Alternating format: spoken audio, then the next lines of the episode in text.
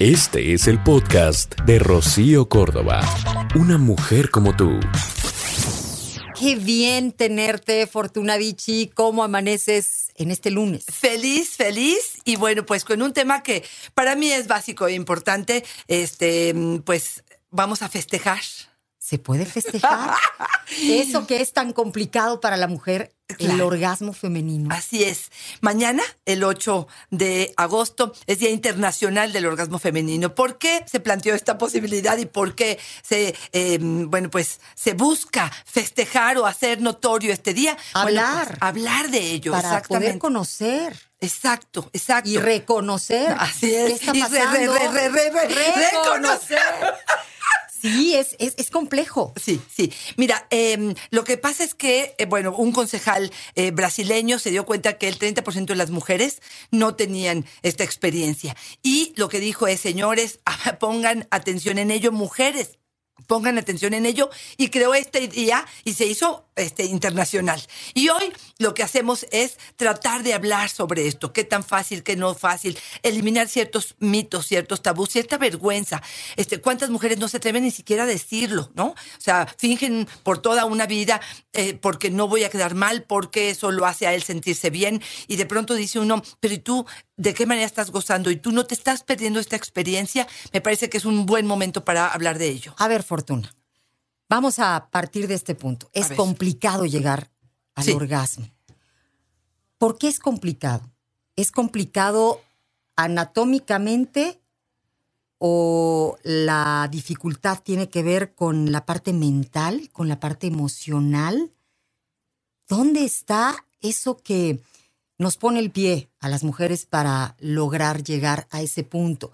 Vemos a los hombres y creemos que les es mucho más fácil. No sé tampoco si lo que estoy diciendo es cierto, pero aparentemente creemos las mujeres que para ellos es más fácil desconectarse de la realidad, conectarse con ello y conseguir el objetivo.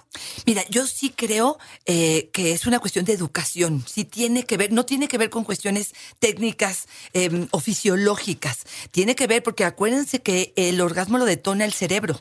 Entonces, tiene que ver con cómo se estimula este, qué tan en confianza se siente, qué tanto esfuerzo requiere para hacerlo, qué tanto nivel de excitación tiene esta persona, qué tan segura se siente en el lugar donde lo está haciendo, qué tanto puede soltar, qué tanto se conoce para saber cómo llegar a este punto más alto eh, eh, em, corporalmente, porque finalmente, ¿qué es un orgasmo? Es la relajación de la tensión erótica previa la relajación de la tensión. Para llegar ahí tengo que tener una tensión. ¿Cómo se genera esa tensión? Bueno, pues con estímulos, con conocimiento, con ganas, con diversión y con saber cuáles son aquellas partes de tu cuerpo y cuáles son aquellas partes de tu cerebro que se tienen que conquistar o que se tienen que seducir o que se tienen que estimular para poder llegar a este pico, ¿no? Y lo bueno o la buena noticia es que tiene que ver con un entrenamiento, tiene que ver con aprender a conocernos, a soltarnos, y lo dijiste muy bien, a ellos se pueden desconectar y conectar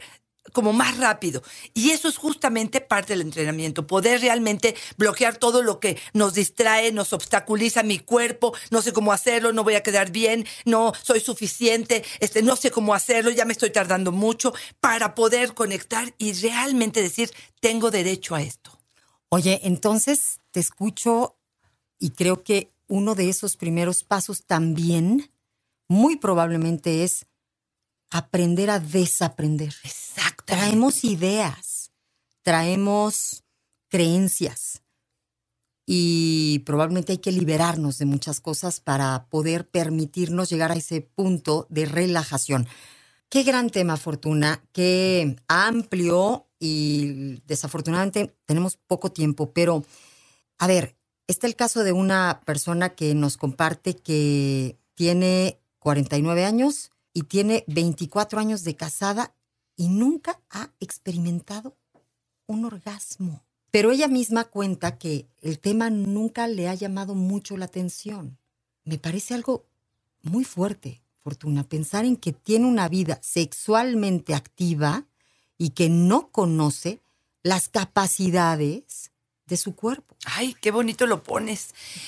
Y sí, es lamentable. Yo creo que es la historia de muchísimas mujeres, ¿eh? te quiero decir. Y esto, bueno, pues tiene que ver con muchísimas causas. Puede tener que ver con un abuso sexual. Aquellas mujeres que han sido abusadas o violadas, de pronto, este, pueden funcionar mecánicamente ante, exactamente, pero no responden con placer porque, pues, no, no, no está en la misma vía, ¿no? Puede tener que ver con que no se conocen y no les importa. Eso es bien doloroso, ¿eh?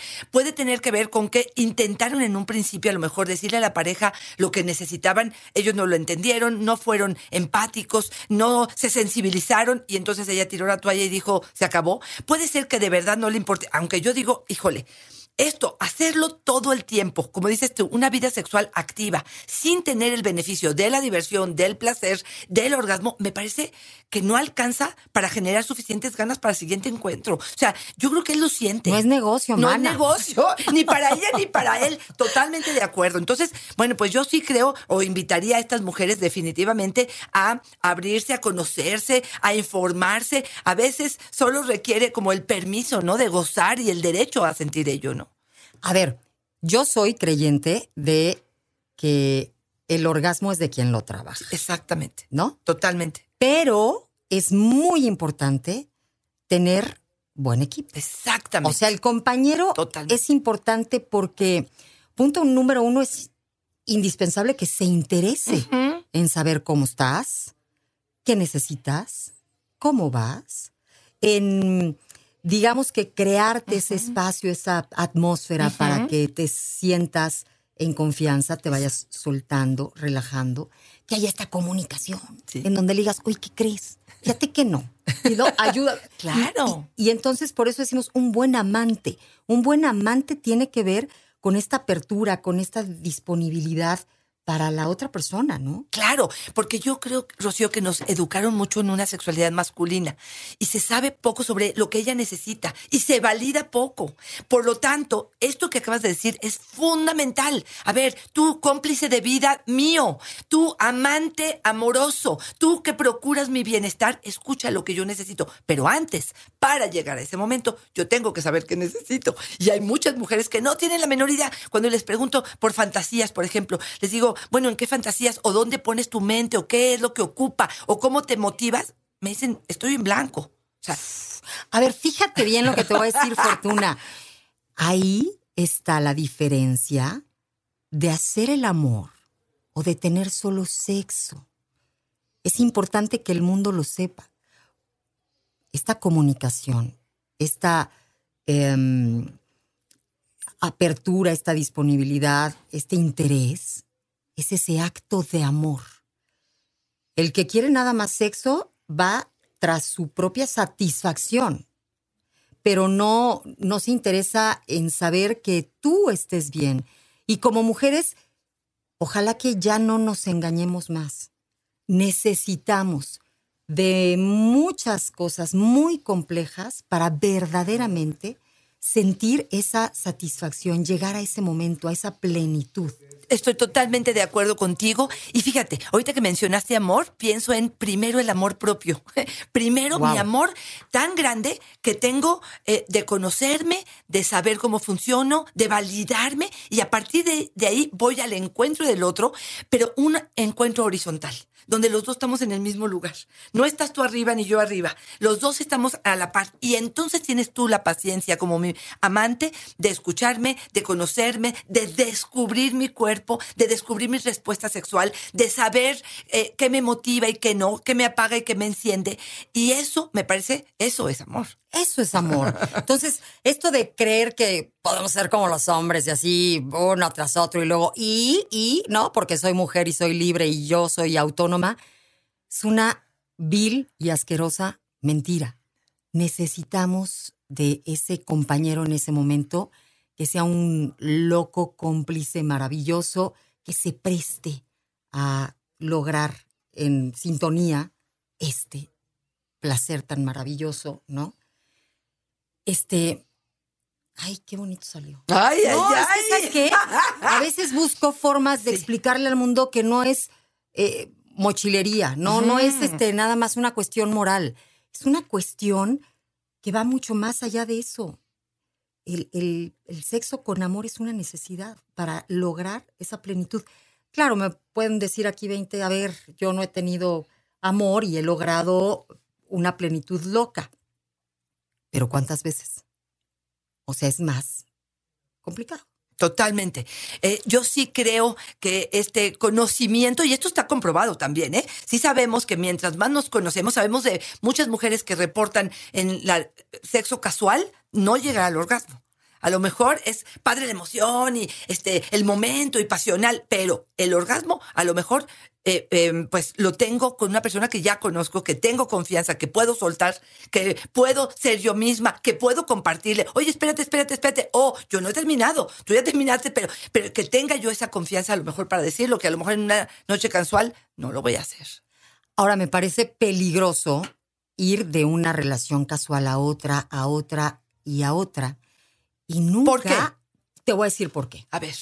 Porque corres el riesgo de no tener este parámetro. O sea, no vas a saber de plenitudes totales hasta que no estés con esa persona que literalmente se involucra eh, casi casi más en ti que en él mismo. Eso es amor. Entonces sí creo que es importantísimo al menos vivir un, una historia de amor en tu vida, porque a partir de ahí ya no te mareas con cualquier historia ni con cualquier chorito, porque dices, no, espérate, yo sí sé del control de calidad, sí sé lo que sabe ese momento, ¿no? La neta, nos vamos a ir así rapidito con algunos em, temas que nos expone la gente, mi querida Fortunadichi, para que nos ayudes. A ver, eso del multiorgasmo, preguntan, si es mentira. No, es verdad, es verdad. Este, hombres y mujeres, pero más mujeres, porque nosotros no tenemos el periodo refractario, que es ese periodo posterior al orgasmo donde se necesita la relajación completa. Nosotras tenemos esa capacidad de seguir eh, estimulando, sintiendo, conectando, imaginando y seguir como en este eh, estado de placer. Eh, bueno, pues que dura un poco más de tiempo. Y esto, si te lo digo, se requiere de entrenamiento, porque estamos entrenadas a tener un orgasmo y me relajo, ¿no? Pues, ah, incluso pareciera que es el objetivo, pero aquí si queremos la multiorgasmia, tendríamos que seguir con el estímulo. También estos hombres que de repente ellos cesan, ¿no? El movimiento y como que ya acabamos. ¿Quién te dijo que ya te muevas? Síguele hasta que yo te diga que ya, ya pares, ¿no? Ok. Oye, otra persona dice, si alcanza el orgasmo, ella ya está satisfecha? Híjole, qué buena pregunta. Yo te diría tengan mucho cuidado, porque pareciera que el orgasmo como que es la expresión de la felicidad. No, yo puedo tener un orgasmo y en el trato del encuentro no fue lindo. No fue bonito, no me sentí apapachada, sentí que fuiste egoísta, no me tomaste en cuenta, te paraste y tiraste el condón y casi casi te fuiste sin despedirte. Cosas así que me hacen sentir que no, espérame, no, a lo mejor tengo un orgasmo y en general esta experiencia puede haber sido buena, pero a lo mejor todo el encuentro no, a lo mejor no. Esto no me dio la plenitud completa. O sea que después de que ella termine, sería muy bonito, volvemos al buen amante, que la papaches un ratito, que no vayas corte a. Exacto. Tengo que correr a. Exacto. ¿no? Prendo mi cigarro, ya cigarro, me. Exactamente, exactamente. sí, sí, sí. Como darle el espacio para honrar lo que acabamos de vivir, me parece que es fundamental para muchas mujeres. A ver, otra. ¿La masturbación dificulta el orgasmo en pareja? Ok, puede amañarme, o sea, puede hacer que yo la única forma en la que lo logro, igual que con los juguetes, la única forma en que lo logro es con mi sistema. Y entonces cuando viene el otro, si no lo hace como yo quiero, como yo me eduqué, como yo me acostumbré, me va a costar trabajo. Pero ahí es donde está la integración y es donde decimos que la compatibilidad se aprende. A ver, te enseño cómo, te digo cómo, a qué velocidad, a qué fuerza. Tú observa, te, te guío hacia lo que para mí es importante y entonces compartimos esta posibilidad. ¿Por qué? Porque si no, ahí es donde muchas mujeres me dicen, es que a solas sí puedo y en compañía, ¿no? Ok. A ver, ahí te va una pregunta. ¿En qué situaciones es recomendable fingir un orgasmo? Ay, ay, ay, ay, ay, ay, ay, si hubiera música de terror de No, estas películas de terror. Mira, em, a ver, cuando el otro está colaborando de verdad, así como profundamente, está haciendo todo lo posible por darte placer, y tú, la verdad, la verdad, estás distraída. estás conectada con otro lado, estás demasiado preocupada. De verdad, la mente se te fue. Tienes al chamaco enfermo. Exactamente. Dices, ya, ya, sí, ya, gracias. A ver, y él, pero aparte, lo estás viendo que está haciendo su esfuerzo tu pareja, que está queriendo me parece que podría ser una de las formas de decir, a ver, este, yo sé que para ti esto es importante y entonces, bueno, pues puedo atreverme a lo mejor a hacer aguas con hacerlo frecuentemente porque es muy confuso. Al otro lo confundes. El otro está haciendo todo lo que se le ocurre para darte placer. Tú finges y entonces, ¿qué hago? A ver, yo memorizo. Hice A, B o C. Y al otro día hago lo mismo y tú ah, casi, No, casi y él estás puede creer que entre ustedes eso marcha maravillosamente bien Exactamente. y puede que no sea así. Exactamente. Eh, o cuando te la estás pasando mal. Te voy a decir alguna de la situación donde de pronto alguna mujer le está doliendo mucho, ¿no? Y ya lo compartió, pero pues pareciera que no. O de plano, el otro este, ya escuchó que le está doliendo a ella y él sigue.